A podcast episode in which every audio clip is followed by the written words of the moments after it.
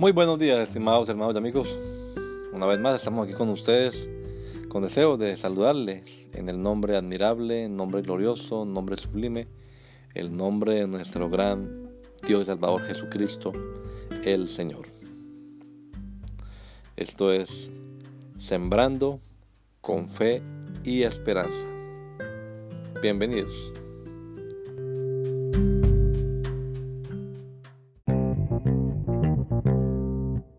Escuchas atentamente la voz de Jehová tu Dios y haces lo recto delante de sus ojos, das oído a sus mandamientos y guardas sus estatutos.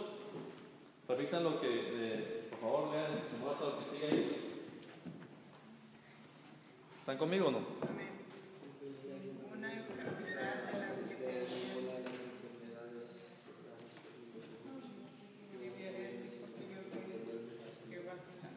Ok.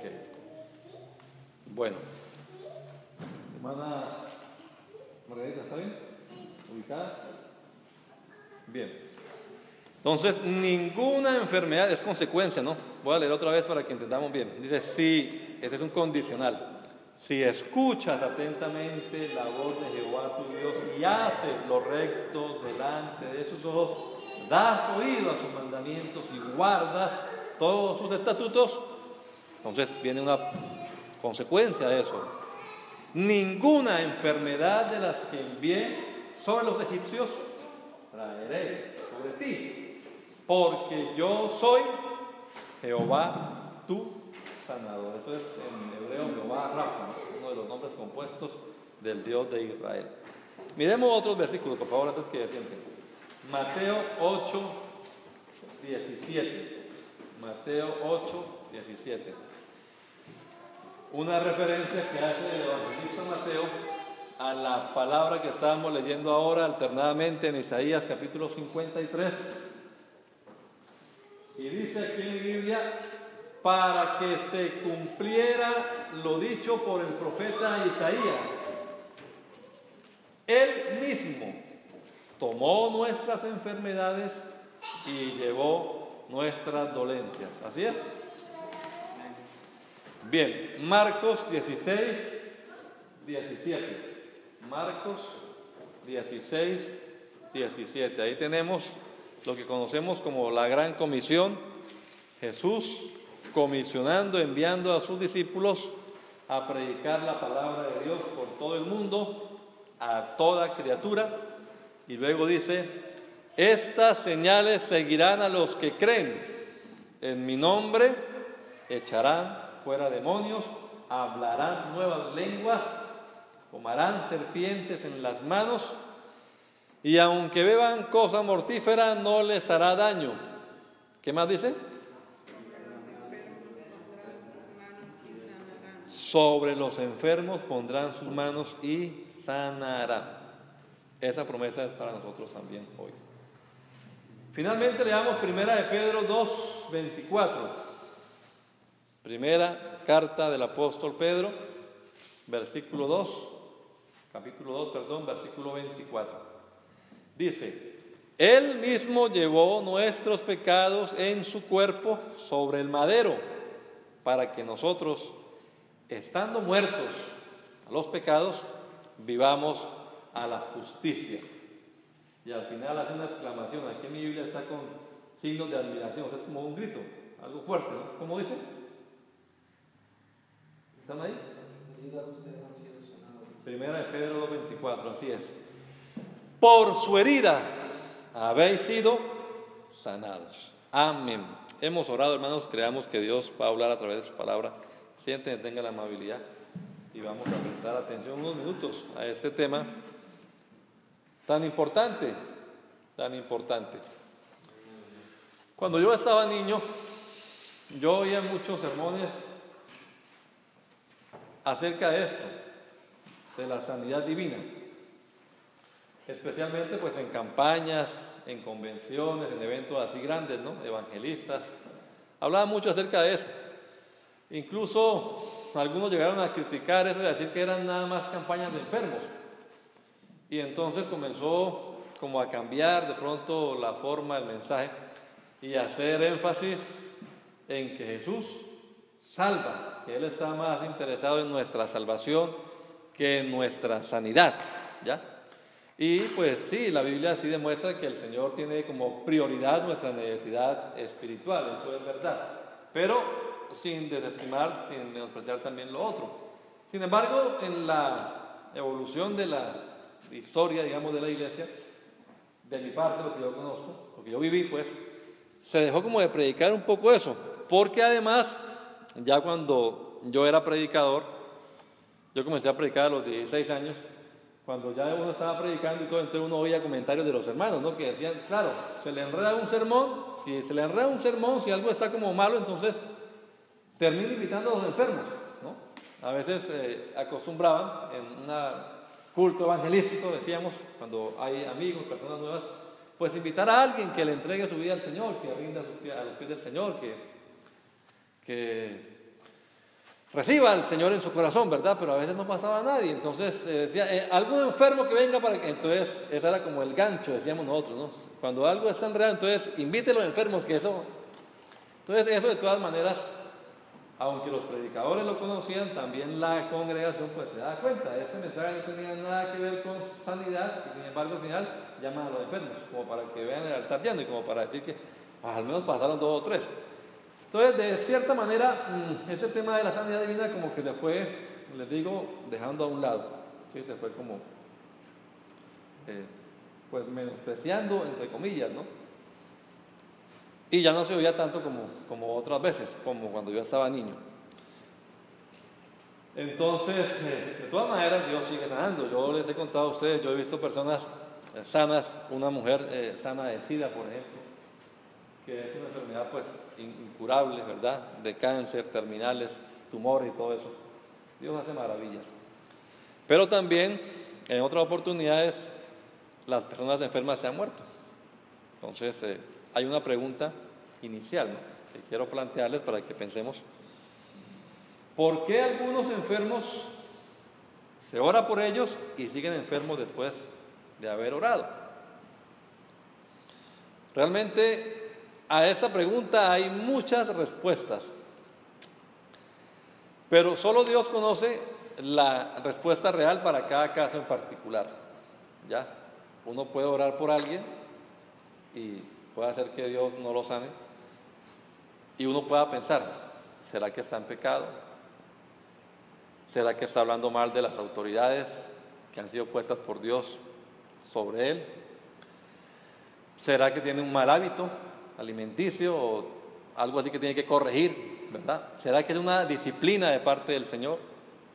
¿O será que definitivamente ya es la enfermedad de la cual va a morir? Porque de algo tenemos que morirnos también. La Biblia habla del profeta Eliseo. Ustedes recuerdan, hubo un profeta famoso en la Biblia que se llamó Elías. Famoso porque hizo caer fuego del cielo. Pero el sucesor de él dice que recibió una doble porción. Y algunos han contado los milagros narrados en la Biblia y este señor, este profeta hizo el doble de milagros que los que, por lo menos los que están narrados en la palabra, quizás otros más que no están narrados, de los que hizo Elías. Oró por enfermos, Dios los sanó, resucitó muertos, ¿verdad? Porque se les murió un hijo a una señora y él oró por él y resucitó. Entonces era, tremendo eso. Y hay un versículo en la Biblia que dice, estaba el profeta enfermo de la enfermedad de la cual murió. O sea que el hombre que hacía los milagros, o más bien el hombre a través del cual Dios hacía el milagro, porque es que esa es una cuestión que hay que definir bien, no somos los hombres los que hacemos milagros, sino Dios quien hace los milagros, ¿verdad? El hombre a través del cual Dios obraba milagros murió de una enfermedad. Él sanó, digámoslo así, a través de su predicación, de su palabra, de su ministerio público. Eliseo, a muchos, a otros, le digo, hasta resucitó, pero murió de una enfermedad. Y a un enfermo estaba ministrando, porque fueron a consultarle y dice, estaba el profeta enfermo de la enfermedad de la cual murió. No podemos dudar pues que Eliseo estuviera en pecado, ni que Eliseo tuviera problemas, le faltaba unción, dicen a otros, le faltaba poder. Tal era la unción que había en ese hombre que incluso después de muerto, ustedes tal vez lo hayan leído, iban a enterrar a alguien, lo llevaban a enterrarlo, y vinieron bandas armadas, ¿no? Era la época de las guerras y todo, de los pueblos, y venían bandas enemigas armadas y ellos asustados tiraron el muerto salieron corriendo. Y el muerto rodó y tan pronto tocó los huesos de Eliseo, ese muerto volvió a la vida. Entonces uno dirá, no puede uno dudar que el profeta no tenía poder de Dios ni que tenía unción. Esa es la voluntad de Dios, Dios sabrá por qué no lo sanó de esa enfermedad. De todas maneras, como les digo, de algo uno tiene que morirse y es bueno que seamos conscientes de eso también. Entonces, la pregunta, ¿por qué oramos y Dios no lo sana? Bueno, hay muchas y ninguna. Dios sabrá por qué no lo hace. Pero esas son las excepciones, esas son como los lunares. Lo normal y lo lógico es que oremos por alguien y que Dios obre sanidad. Es lógico hoy en el pleno siglo XXI con tanta ciencia que hay, con tanta tecnología, con tantas vitaminas, minerales, energéticos, con tantos medicamentos, creer en esto de la sanidad divina. Algunos piensan que eso está bien en la época medieval, cuando no había todavía muchos médicos y muchas cosas, cuando no se descubrían las enfermedades. Y, pues, ¿qué más? La fe le queda a uno. La única herramienta, ¿no? Lo único que queda por echar mano es la fe. Pero yo creo que sí es lógico que pensemos hoy en la sanidad divina todavía. O sea, es lógico creer en esto. ¿Por qué? Primero porque está en la Biblia. Nosotros lo leemos. Lo leímos en el profeta Isaías. Es una, además de las consecuencias del sacrificio de Cristo. Isaías dice que Él fue molido por nuestras enfermedades y sufrió nuestros dolores. O sea, Jesucristo soportó en su cuerpo nuestros padecimientos y lo estábamos leyendo para que fuésemos sanados nosotros, para que fuésemos curados, los que creyeran en Él. Al final del, del capítulo dice Él, verá el fruto de la aflicción de su alma.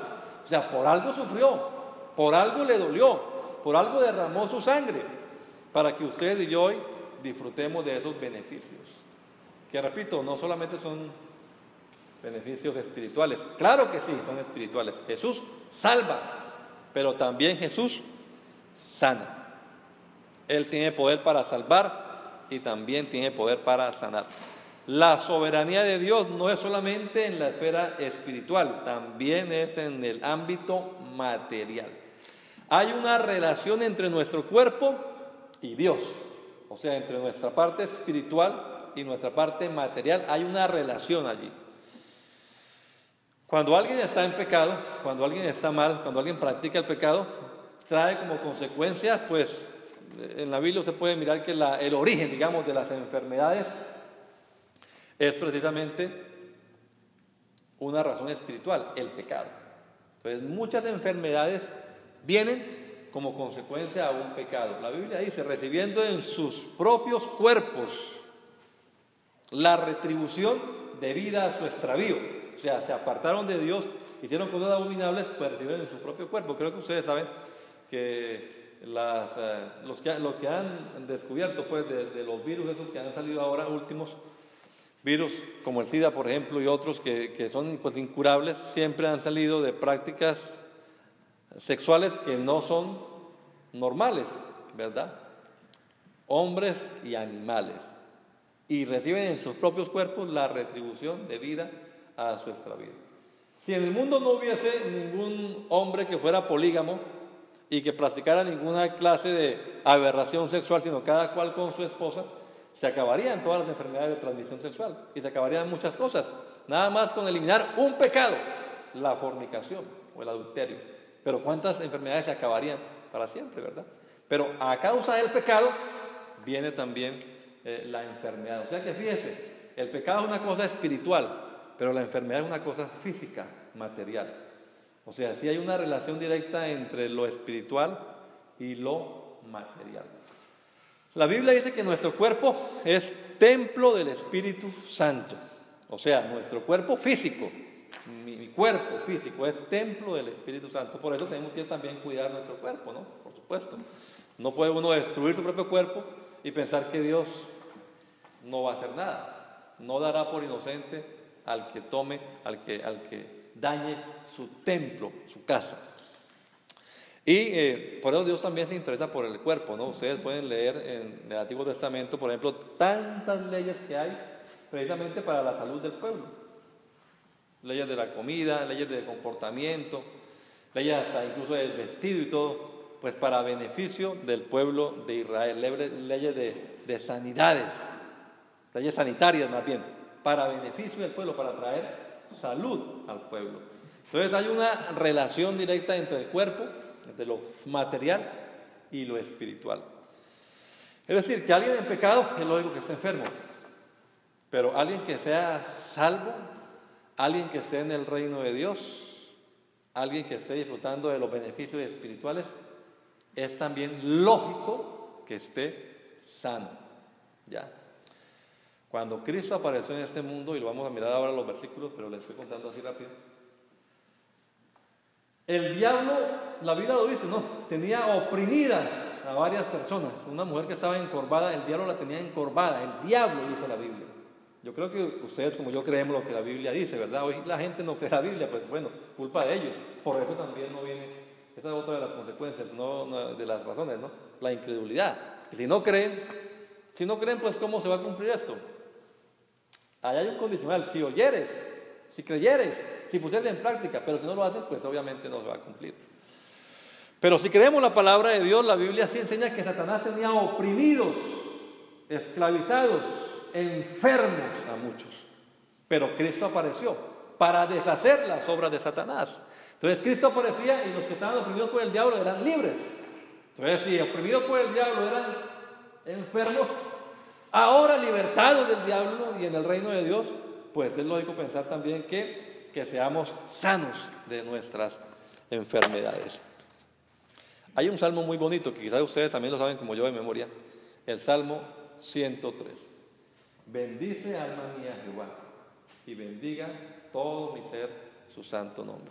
Bendice alma mía Jehová y no te olvides de todos sus beneficios. Entonces dice el versículo siguiente, Él es quien perdona todas tus maldades. ¿Eso será en el ámbito espiritual o en el ámbito material? Espiritual. Él es quien perdona todas tus maldades. Hay unas enfermedades que se llaman psicosomáticas, de pronto ustedes hayan oído de eso, ¿verdad? O sea, enfermedades que tienen no un origen físico, sino un origen, dicen ellos, eh, psicológico. La persona de tanto pensar, de tanta culpa que siente, de tanta cosa mala que ha hecho, se enferma. ¿Ya? La carga del pecado es tanta que terminan enfermos. Pero aquí dice que el Señor perdona todas nuestras maldades, parte espiritual. Pero la otra parte del versículo dice, Él es el que sana todas tus dolencias. ¿Eso es físico o espiritual? Entonces nuestro Dios en el libro de los Salmos, Salmo 103, sana todas tus enfermedades.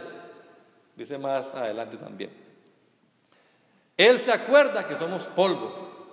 El hombre como la hierba son sus días, florece como la flor del campo, que pasó el viento por ella y pereció y su lugar no la conocerá más. El Señor obra en el ámbito físico, así como obra también en el ámbito espiritual. Otra cuestión que quiero que analicemos, hermanos, acá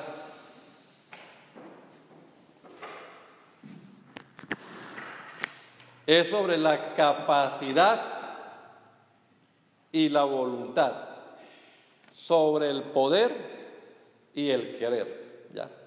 Sobre el poder y el querer. El tema de la voluntad de Dios, pues es un tema muy amplio.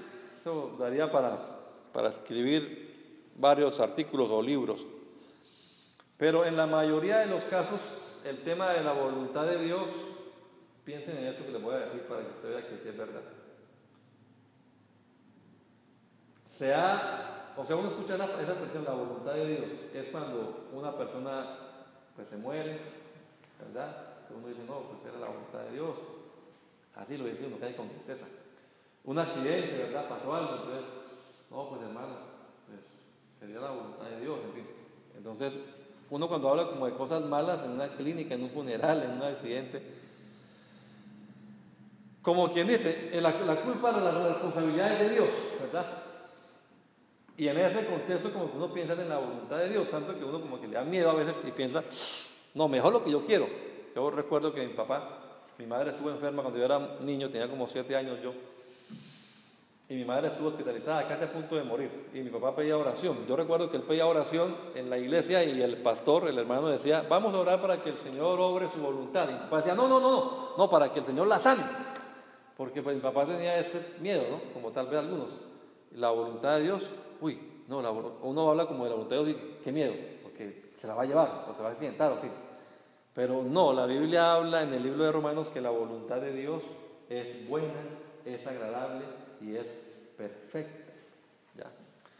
Entonces, la voluntad de Dios, hermano, es que nosotros disfrutemos de salud, que seamos sanos. Esa es la voluntad de Dios. Yo creo que ustedes que tienen hijos no les gusta ver los enfermos, ¿verdad? Un, pastor, un, mi cuñado, pues, que también es pastor, me dijo que cuando, a él le habían dicho, cuando usted tenga un hijo, conocerá un poco más del amor de Dios.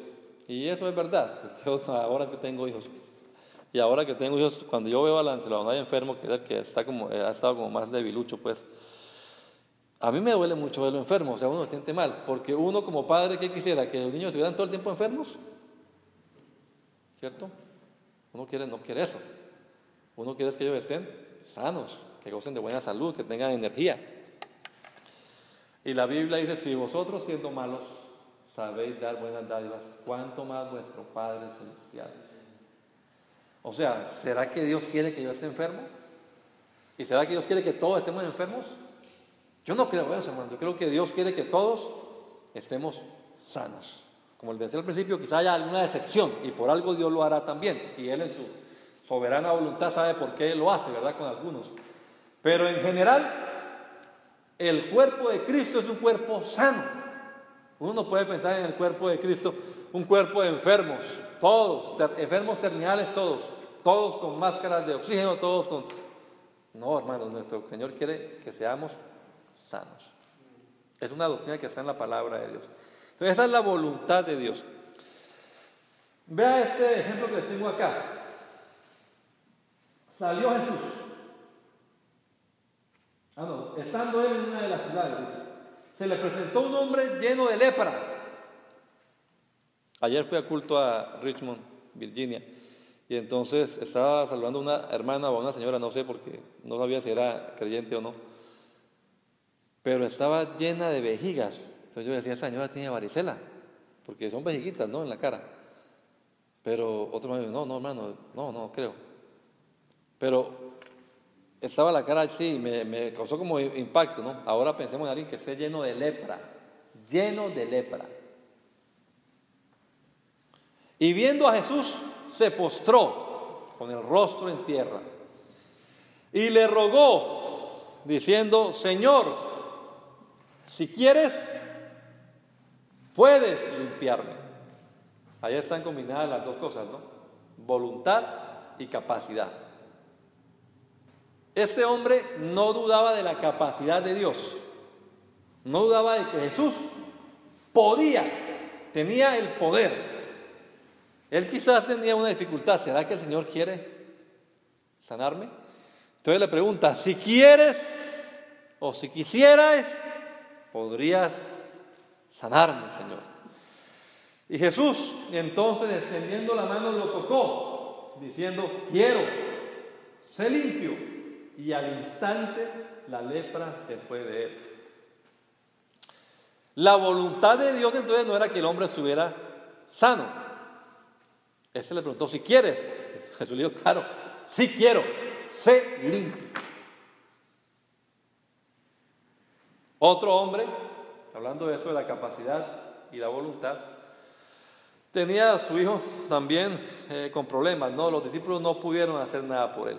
Entonces, eh, después de que Jesús llega a este, a este lugar, el hombre se acerca al padre de familia y le habla a Jesús y le, pone como la queja, pues no, ellos no han podido hacer nada, pero, y le cuenta de lo que pasa con el muchacho cuando llega el espíritu. Muchas veces lo arrojan en el fuego, otras veces lo arrojan en el agua tratando de matarlo. Y vea lo que el hombre le dice a Jesús. Pero si puedes hacer algo, ten misericordia de nosotros y ayúdanos.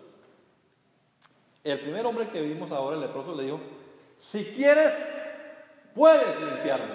O sea, digamos que la dificultad de este hombre, primero leproso, no era entender, ni saber, ni creer que Jesús podía. Él el Jesús puede. Lo que no sé si quiera, ¿verdad? Pero Dios sí quiero. Pero ese segundo padre de familia, ese segundo hombre,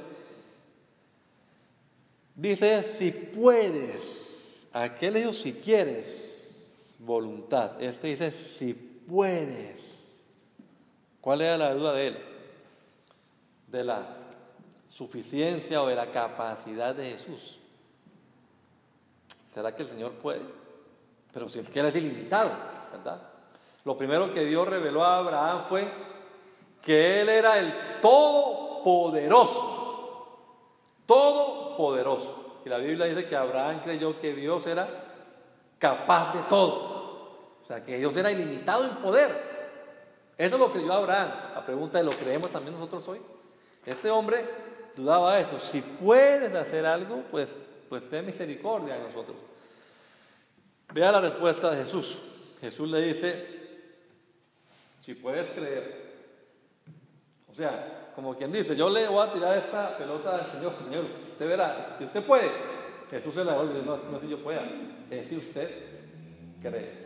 Si crees, si puedes creer, al que cree, todo le es posible. No dudemos, hermanos, de la voluntad de Dios para nuestra vida, porque la duda es la que anula la fe. ¿ya? Dudar, la duda es lo contrario a la fe. Duda es incredulidad. Y Jesús paradójicamente, el que hace milagros, el que es la vida, el que trae la salud, en su propia tierra no pudo hacer ningún milagro. Y la Biblia dice, a causa de la incredulidad de ellos. O sea, ellos no creían, ni su familia, ni sus allegados creían en Jesús, pensaban que estaba era como loco. No pudo hacer ningún milagro. O sea, él sí podía hacerlo, pero necesitaba que la gente creyera. Si no creen, al que cree, todo le es posible. El sacrificio de Cristo en la cruz del Calvario nos abre, como leíamos en Isaías, un caudal de sanidad divina que todavía no se ha agotado aún. Pensemos, hermanos, en, eh, esto.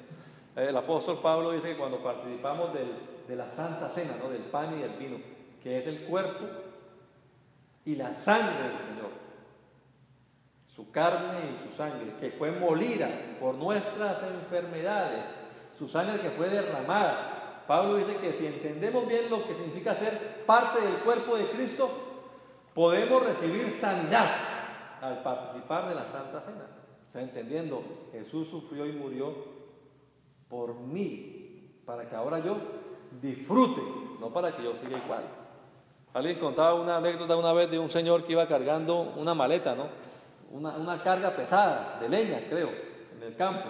Pues pasó alguien con una camioneta y le dijo, ¡ay, fulano! ¿Para dónde va con esa carga tan pesada? Estaba todo sudado. No, voy para el pueblo, a venderla en el pueblo. Y no, súbase, yo llevo. Y el hombre subió a la camioneta, pero siguió. Al rato el Señor miró por el espejo y se dio cuenta que el hombre que estaba en la camioneta, pero con la carga todavía no, porque sudando y todo.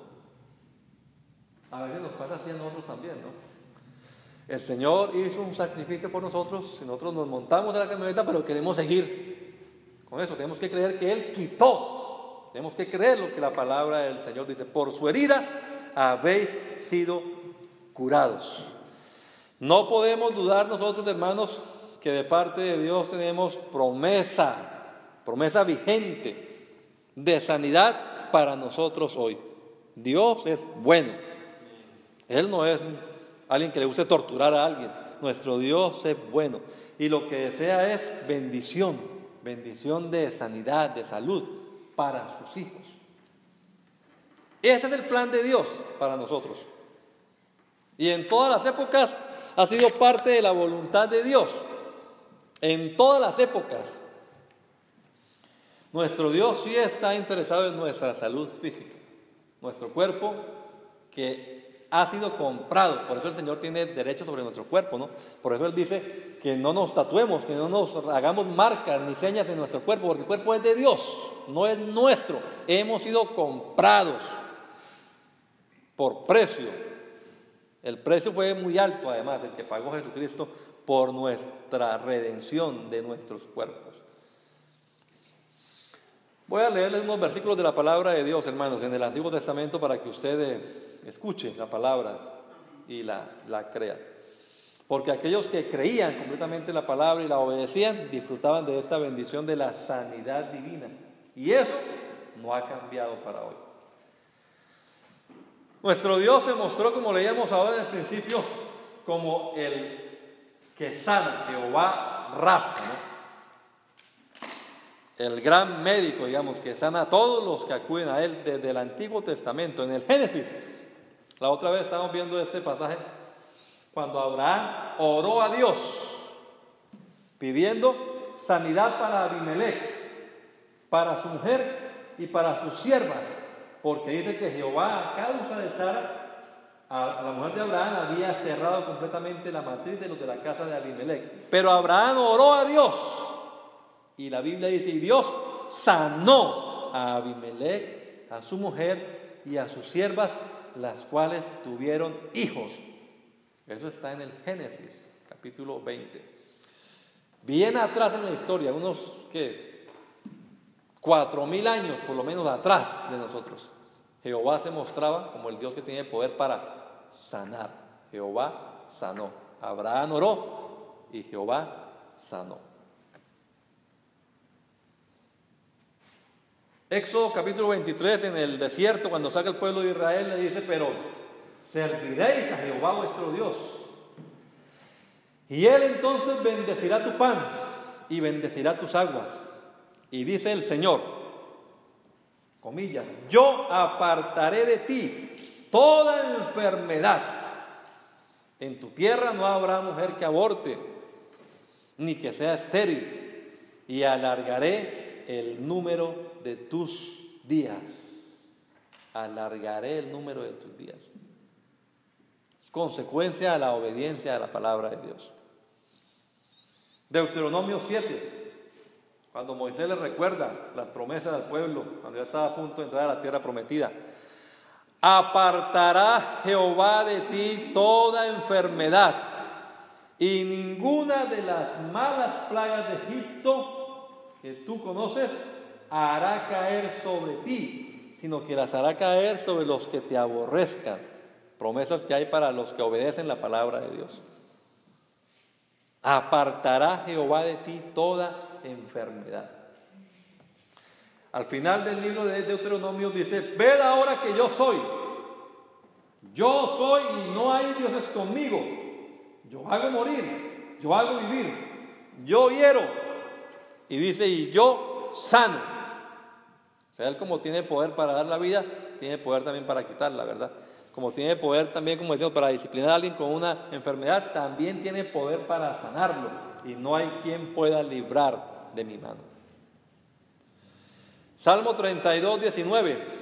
Muchas son las aflicciones del justo, pero de todas ellas le librará Jehová. Y una que está en el Salmo 91, que es muy conocido, la gente a veces lo abre ahí.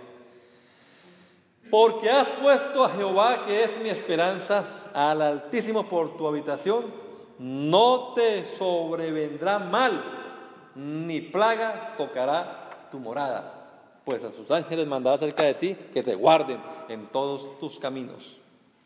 Y ya les leí el Salmo, o les más bien el Salmo 103, versículo 3 él es quien perdona todas tus maldades y el que sana todas tus dolencias. El Salmo 105 que hace memoria de lo que ocurrió en el Éxodo, dice, los sacó de allá de Egipto con plata y oro y no hubo en sus tribus enfermo. No hubo en sus tribus enfermo. El Salmo 103 dice, envió su palabra y los sanó, los libró de su ruina. Proverbios 4, Hijo mío, está atento a mis palabras, inclina tu oído a mis razones, que no se aparten de ellas tus ojos, guárdalas en lo profundo de tu corazón, porque son vida para los que la hallan y medicina para todo tu cuerpo. Si pudiéramos nosotros creer esas palabras ¿verdad? A, Dios y poner en práctica sus palabras, hermanos, hay promesas para nosotros en esta época. Jeremías dice, sáname Jehová y quedaré sano. Sálvame y seré salvo. Tú eres mi alabanza. Y él sigue diciendo más adelante, eh, el Señor a través de Jeremías, mas yo, mas yo haré venir sanidad para ti, sanaré tus heridas, dice Jehová. Jehová el Señor, el Dios del Antiguo Testamento, promete, haré venir sanidad para ti y sanidad para tus heridas. Son promesas que hablan, por supuesto, de lo, de lo que haría Jesucristo en el Calvario, como leímos también en el capítulo 53 del profeta Isaías. Pero estos son todos textos del Antiguo Testamento. Hay más, pero dejémoslo hasta ahí por ahora. En el Nuevo Testamento, ¿qué encontramos? Bueno, basta que usted comience a leer los Evangelios. Usted comienza a leer los Evangelios y de una vez comienza a ver usted que qué hace Jesús. Comienza a hacer sanidades. Comienza a hacer prodigios a favor de la salud de las personas. Es lo que más uno ve en los, eh, en los testimonios, en los relatos que cuentan los evangelistas acerca de Jesús, que Él curaba a los enfermos, a las mujeres que tenían problemas, la mujer de flujo de sangre, por ejemplo, la mujer que estaba encorvada, a los que, incluso a los que habían muerto, ¿verdad? Los ciegos veían, los leprosos eran limpiados, los paralíticos caminaban. Ya hay una expresión acá, creo que la tengo acá más adelante, que dice que hasta los mancos, eso sí que es impresionante. Yo he visto milagros, pero nunca he visto eso. Pero si la Biblia lo dice, yo lo creo. O sea, un manco era curado. Es decir, le salió la mano, o le apareció la mano instantáneamente. Eso es algo, pues, tan sorprendente como todos los demás milagros, que Él cure el SIDA y que cure cualquier otra de las enfermedades. Pero era lo que hacía Jesús. Hay más de 27 sanidades personales, individuales, bien particulares. En más de esas, eh, aparte de esas, hay otras más en las que el Señor sana a multitudes. Ya las voy a leer para que usted se dé cuenta de eso. Ustedes las conocen porque me imagino que ustedes han leído también los evangelios y saben que eso es así, que eso es verdad en los testimonios de Jesús. No siempre curó de la misma manera, es algo también importante que tengamos nosotros en cuenta. Un hermano me decía, hermano, yo tengo fe en la imposición de manos. Está bien, yo, tengo, yo no tengo problema con imponer las manos, pero no son las manos las que curan, ni es la imposición de manos. Es que creamos la palabra de Dios. Un pastor me estaba contando, el hermano Reinel Galvez, que es director de misiones en Colombia, él nos estaba contando que una vez estaba predicando él y, bueno, él estaba predicando acerca de la palabra de Dios. Y es un hermano que cuenta muchos testimonios y todo. Y había un señor recostado en una de las columnas de la iglesia, o sea, se había parado y se había recostado en una de las columnas de la iglesia, más o menos así, digamos, perdónenla. Y entonces ese señor tenía un ojo de vidrio. Yo conocí a un hermano que se llamaba eh, Alirio. Y el hermano Alirio tenía un ojo de vidrio, pues lo, había perdido, pues tenía un ojo. Ahí, una, cosa ahí. Y entonces ese señor tenía un ojo de vidrio. Entonces él se recostó y cuando se recostó, sintió que se le cayó el ojo. Entonces él lo, buscó, lo, cogió y cuando se lo fue a poner, sintió que no le entraba. No le entraba. comenzó a mirar qué, qué pasó. Y cerró el otro ojo y podía ver. Se fue corriendo para el baño y se dio cuenta que tenía el ojo ahí. Y pues claro, fue un milagro extraordinario en, un culto digamos, normal. La gente pues, ustedes imaginarán lo que pasa cuando algo así acontece, ¿verdad? No hubo imposición de manos, no hubo oración por él, no hubo nada, él nada más estaba escuchando la palabra de Dios. Nosotros leímos, envió su palabra y los sanó. Jesús no se limitó a un método nada más. En unos casos las enfermedades eran producidas por un demonio y él echó fuera al demonio. En otras oportunidades amigos trajeron al enfermo, amigos trajeron a los enfermos, porque a veces uno piensa, eh, tiene que creer, pero también los que traen, ¿verdad? Jesús dice que viendo la fe de ellos, de los que habían traído al enfermo, quizás el enfermo no tenía fe, pero lo trajeron y Jesús lo sanó. En seis ocasiones actuó o ejecutó sanidad a la distancia. El hombre que le decía, por favor, desciende a mi casa que mi hijo está enfermo.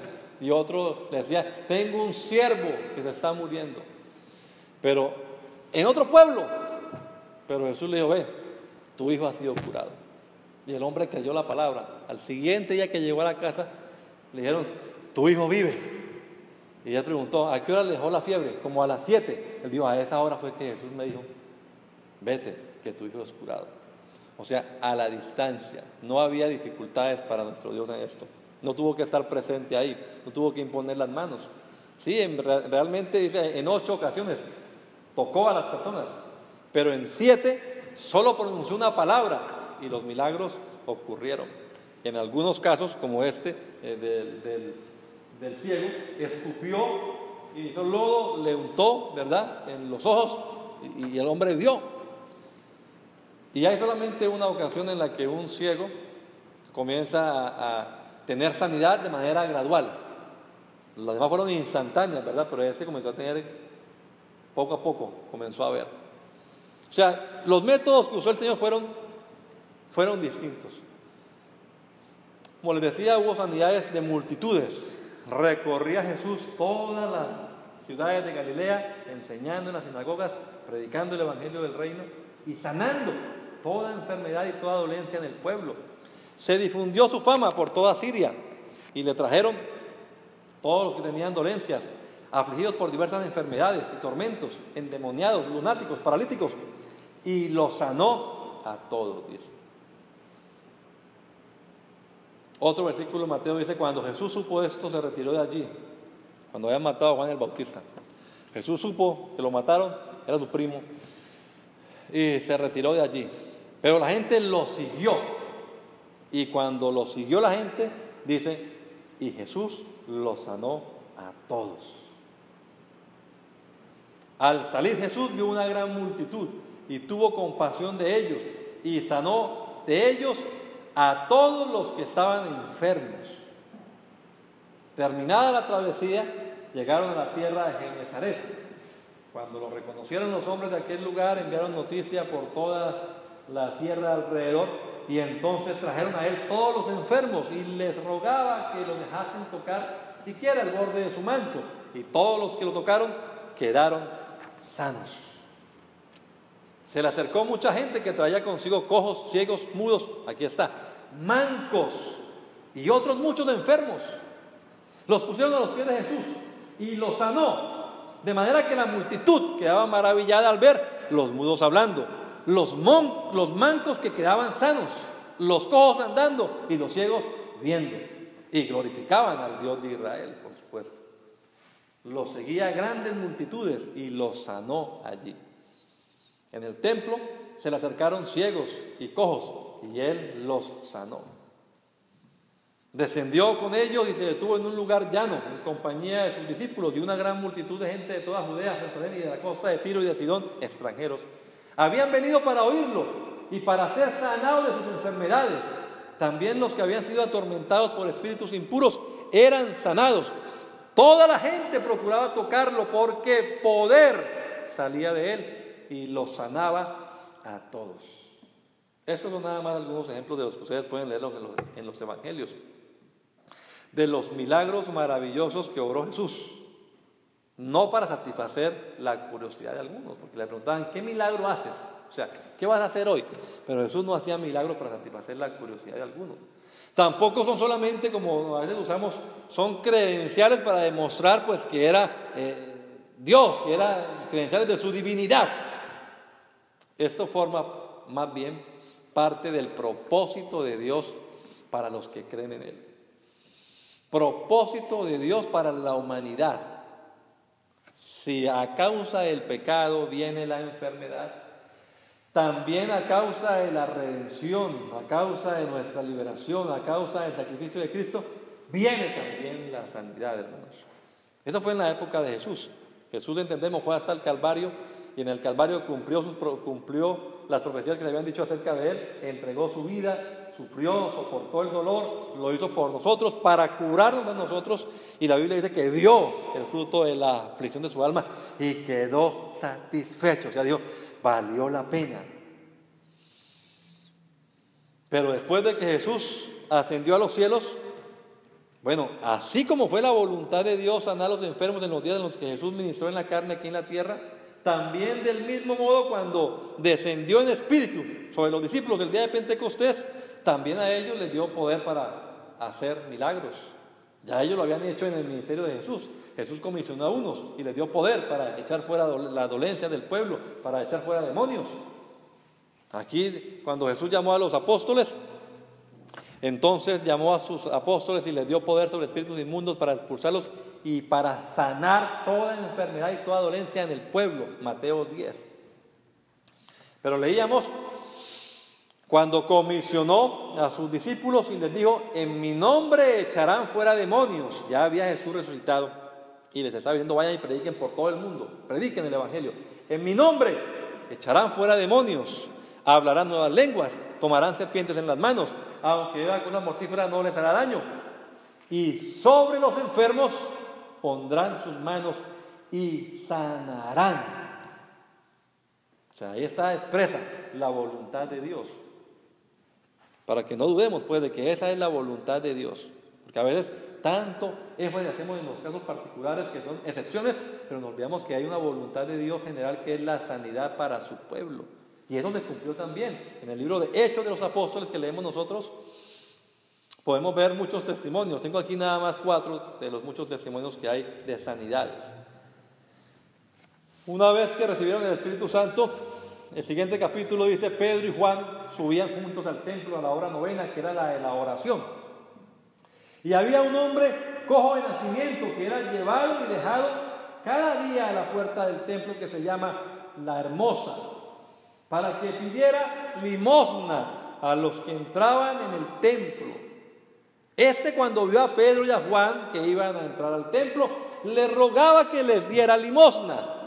Pedro con Juan, fijando en él los ojos, dijo, míranos. Entonces él les miró y quedó atento, esperando recibir de ellos algo. Pero Pedro dijo, no tengo plata ni oro, pero lo que tengo te doy en el nombre de Jesucristo de Nazaret, levántate y anda. Y entonces lo tomó por la mano derecha y se levantó. Y al instante se le afirmaron los pies y tobillos y saltando se puso en pie y anduvo y entró con ellos en el templo andando, saltando y alabando a Dios. Capítulo 3 de Hechos de los Apóstoles. En el 5 dice, los que creían en el Señor en Jerusalén aumentaban en número más y más gran número de hombres y de mujeres, tanto que sacaban enfermos a las calles y los ponían en las camas y camillas para que al pasar Pedro, a lo menos su sombra cayera sobre alguno de ellos. Aún de las ciudades vecinas venían muchos a Jerusalén, trayendo enfermos y atormentados y espíritus impuros, y todos eran sanados. Hechos de los Apóstoles, capítulo 5. Cuando Pablo con Bernabé llegaron a la ciudad de Listra, en el capítulo 14, Dice, cierto hombre de Listra estaba sentado, imposibilitado de los pies, cojo de nacimiento. Jamás había caminado este hombre. Entonces oyó hablar a Pablo, el cual, fijando en él los ojos y viendo que tenía fe para ser sanado, dijo a gran voz, levántate, derecho sobre tus pies. Y este hombre saltó y anduvo y se armó pues el alboroto en la ciudad. Tanto que querían matarle un becerro a Pablo y a Bernabé. Versículo capítulo 19 dice, y Dios hacía milagros extraordinarios por manos de Pablo, de tal manera que hasta los pañuelos o delantales que habían tocado su cuerpo eran llevados a los enfermos y las enfermedades se iban de ellos y los espíritus malos salían. Las enfermedades se iban de ellos. Al final del libro de Hechos nos cuenta un testimonio cuando hay el naufragio aquel que Pablo llega a la isla y, el, el, padre del gobernador estaba enfermo, ¿no? El hombre se llamaba Publio y estaba enfermo de fiebre y de disentería, dice la palabra. Pero Pablo oró por este hombre y el Señor lo sanó. O sea, hay testimonios de sanidades en la palabra de Dios. No únicamente que los profetas del Antiguo Testamento, que Jesús, y no solamente que los apóstoles, nada más. Cuando la Biblia nos habla de los dones del Espíritu Santo, que nosotros hemos eh, eh, creído que estos dones son vigentes todavía, hay gente que dice, los dones cesaron, pero los dones no han cesado. O sea, esos dones del Espíritu que narra la palabra de Dios que vienen por acción del Espíritu Santo a la vida de las personas, como la palabra de ciencia, palabra de conocimiento, como la fe, como el discernimiento de espíritu, ¿verdad? Dones de revelación. Pero también dice la Biblia, bueno, dones de lenguas, interpretación de lenguas, pero hay una palabra que dice, y a otro le fue dado por el mismo espíritu, dones de sanidades por el mismo espíritu. Y me llama la atención que dice dones, plural. O sea, diversidad de dones, de sanidades. Eso es para la iglesia. O sea, eso no es nada más que para los de allá de, de, la época apostólica. Estos dones están vigentes hoy en día en la época de la iglesia. Dones de sanidades. O sea, terminando ya, hermanos, para que no nos alarguemos mucho. Profeta eh, Moisés pregunta, ¿acaso se ha cortado la mano de Jehová? ¿Será que es capaz de cumplir su palabra? Eso está en números. Una pregunta que hace Moisés. Isaías capítulo 59 dice, He aquí, no se ha acortado la mano de Jehová. Entonces, y nosotros entendemos un versículo que tenemos de memoria, dice, Jesucristo es el mismo ayer, hoy y por los siglos. Estos pasajes pues nos dicen que nuestro Dios Puede sanar hoy como pudo sanar en la época de Abraham, como pudo sanar en el Éxodo, como pudo sanar en todos los tiempos del Antiguo Testamento a través de los profetas, como sanó también en el ministerio público de Jesús, como sanó también después con los apóstoles, como sanó posteriormente en la historia de la iglesia. Hay muchos testimonios de sanidades en la época eh, posapostólica, llamémoslo, en la historia de la iglesia hasta nuestros días. Cuando aquí en Estados Unidos hubo ese avivamiento en la calle Azusa, una de las cosas que llamaba la atención precisamente de los reporteros que fueron hasta la calle allá y tomaron la, pues, la prensa y todo lo demás, eran las sanidades que ocurrían. Milagros extraordinarios, tanto que de otros países venía gente la que oraran allá en, esa, en, Los Ángeles para que Dios obrara sanidades y milagros. Pero no fue, no fue, solamente, no fue solamente allá en, Azusa Street, también fue en Topeka, Kansas, por allá en Pensacola y en varios lugares. En ese avivamiento inicial que hubo acá en el 1900, lo extraordinario eran las sanidades. Y de ahí, entre comillas, todos los pentecostales que salieron de ahí, campañas por montones, tanto que ustedes si leen historias de, hombres de este país que han sido pioneros, que han sido, eh, digámoslo así, estandarte ¿no? de eso, de la sanidad divina. Eran, como los trofeos que tenían, ¿no? Había un hombre que tenía su espalda, como en la cortina, digamos, de donde predicaba, sillas de ruedas, muletas y cosas ortopédicas de la gente que era curada y dejaban todo ahí tirado. Y entonces los colgaban ahí como, como trofeos. Porque Jesucristo tiene poder para sanar todavía. Entonces, hermanos, yo eh, les invito a que creamos la palabra del Señor. Vamos a hacer una oración. Si alguien aquí cree lo que hemos leído, lo que hemos predicado, y tiene alguna enfermedad que diga él, yo creo que Jesús me puede sanar, pues me gustaría hacer una oración especial por esa persona, por ese hermano, pues, que no hay aquí personas nuevas como para Hoy eh, no piense que es que vamos a invitar aquí, como decía al principio, a un gancho, ¿no? A ver los enfermos, porque es lo que he predicado, no he predicado otra cosa. más que la sanidad. Así que si alguien de los hermanos que está acá o hermanas cree que Jesús tiene el poder.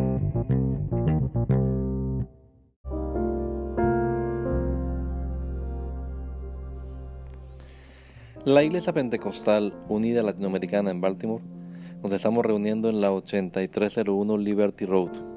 8301 Liberty Road, Windsor Mill, Maryland 21244. Y nuestras reuniones son los días domingo a las 8 de la mañana. Domingo 8 de la mañana tenemos el servicio de adoración, alabanza y enseñanza de la palabra de Dios. Venga juntamente con su familia y allegados. Serán todos bienvenidos a nuestra reunión dominical. Recuerde, Jesucristo es el verdadero Dios y la vida eterna. Primera de Juan 5:20. Y si otros días madrugamos a buscar la comida que perece, ¿por qué no hacerlo el día domingo para buscar la comida que a vida eterna permanece? Le esperamos.